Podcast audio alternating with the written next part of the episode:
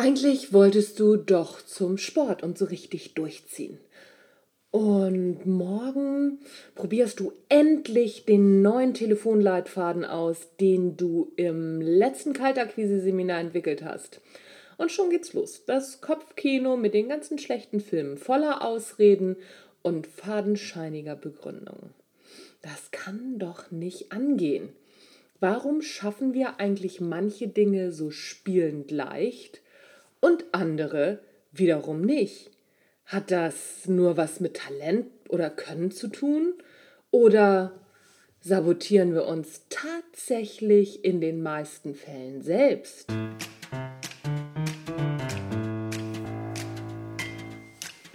Hallo und herzlich willkommen beim Natural Leadership Podcast. Der Podcast, der dir dabei hilft, der Mensch bzw. die Führungskraft zu werden, die du sein willst. Du bekommst innovative Ideen, praktische Tipps, jede Menge Impulse und neueste Informationen aus der Hirnforschung für deinen beruflichen Erfolg und deinen persönlichen Entwicklungsprozess. Mein Name ist Anja Niekerken und ich freue mich, dass du heute dabei bist.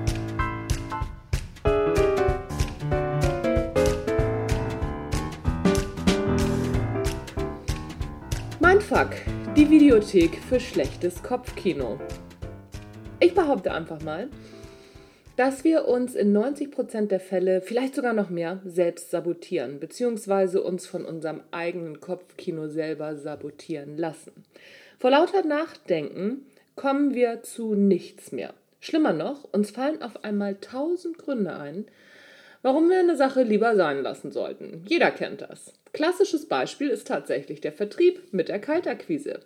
Bevor der Hörer abgenommen wird, schießen uns noch jede Menge Argumente durch den Kopf. Warum wir jetzt gerade nicht anrufen sollen. Jetzt ist gerade wirklich ein ganz blöder Zeitpunkt. Es ist Montagmorgen, da sind immer erstmal alle Team-Meetings. Dann ein bisschen später, boah, jetzt kurz vor der Mittagspause oder auch fast schon Mittagspause, je nachdem, wie früh die Leute zur Mittagspause gehen.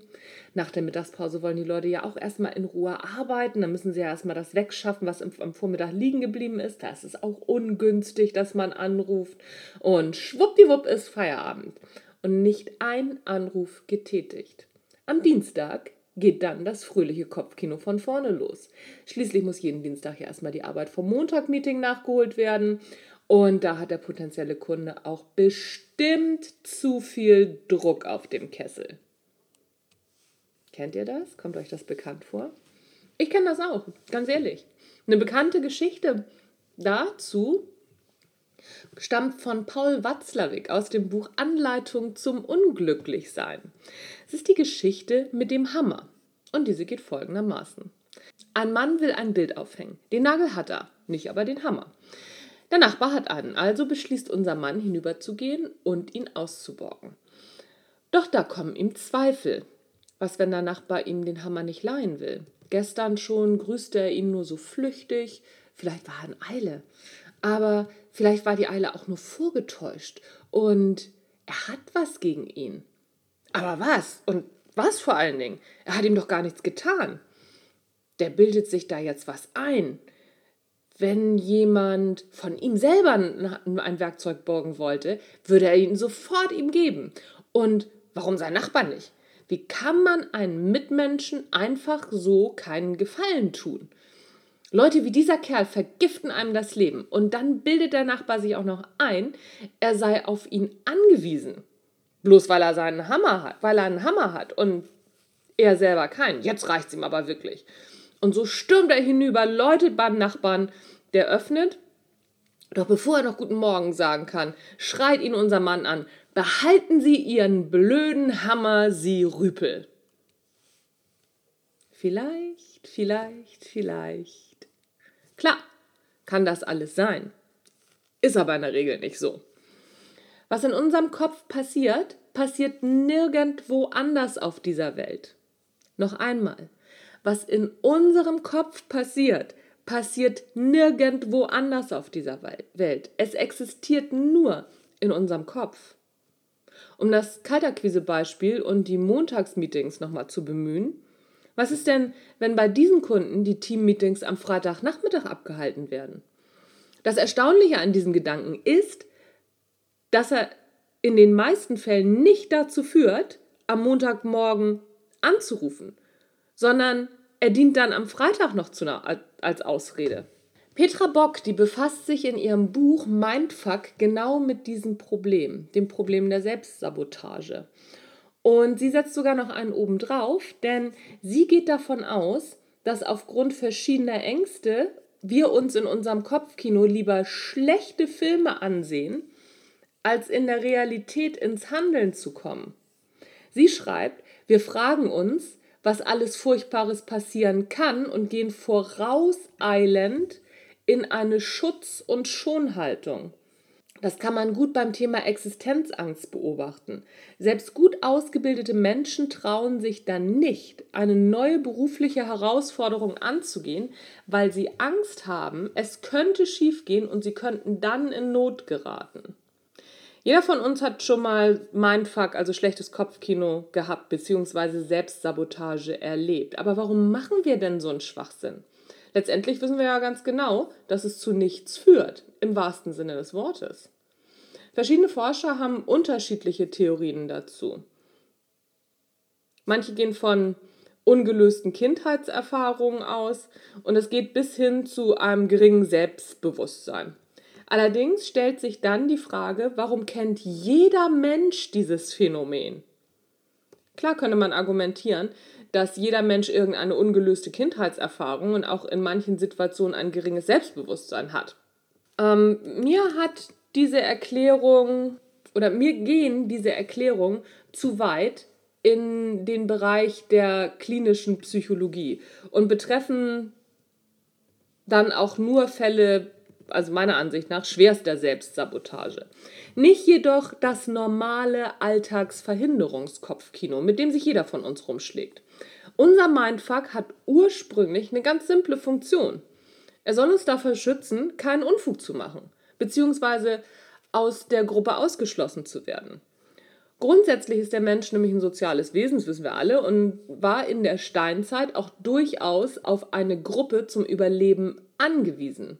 Da war es überlebenswichtig, eine vernünftige Position in der Gruppe zu haben und seine Aufgaben, die man in der Gruppe hatte, zu erledigen. Im Gegenzug gab es Schutz, Nahrung und Zuneigung.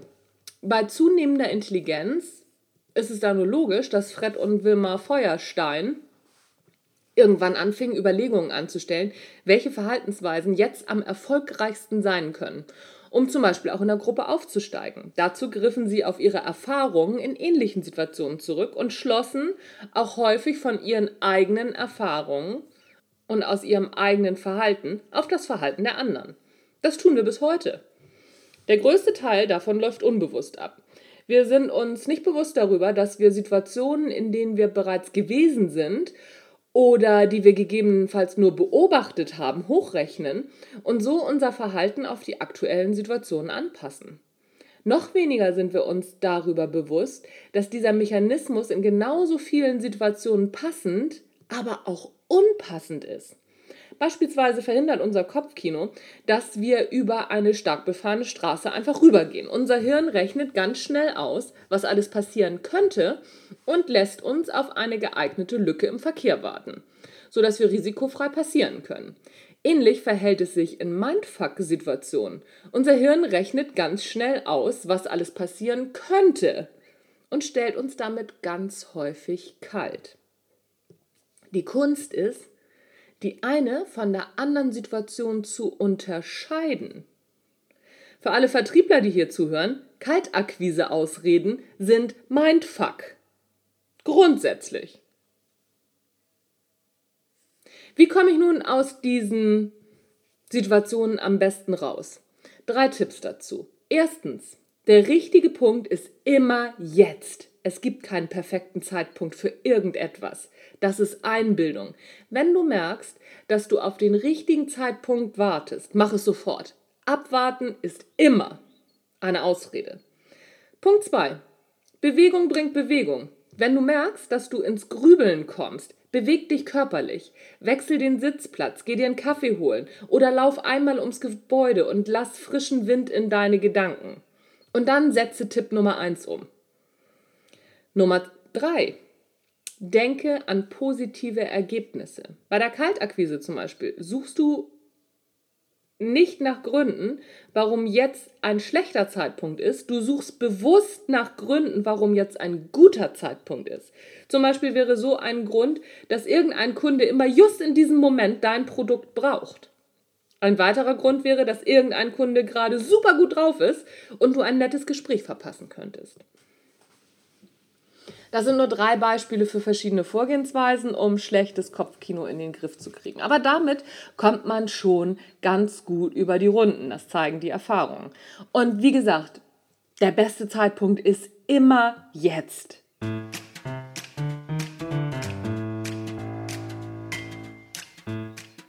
Das war's für heute. Wie sind deine Erfahrungen mit, mit Mindfuck? Würde mich freuen, wenn du mir deine Erfahrungen per E-Mail schreibst oder in die Kommentare oder wo du mir das auch immer mitteilen kannst. Gibt es sonst noch irgendwas Neues? Im Mai gibt es noch einen Platz im Natural Leadership Basic Seminar. Wenn du da rein möchtest, schnell anmelden. Äh, dann gibt es im Juni noch das Natural Leadership Advanced Seminar. Da sind jetzt noch drei Plätze frei, meine ich, oder nur noch zwei, kann, kann auch sein.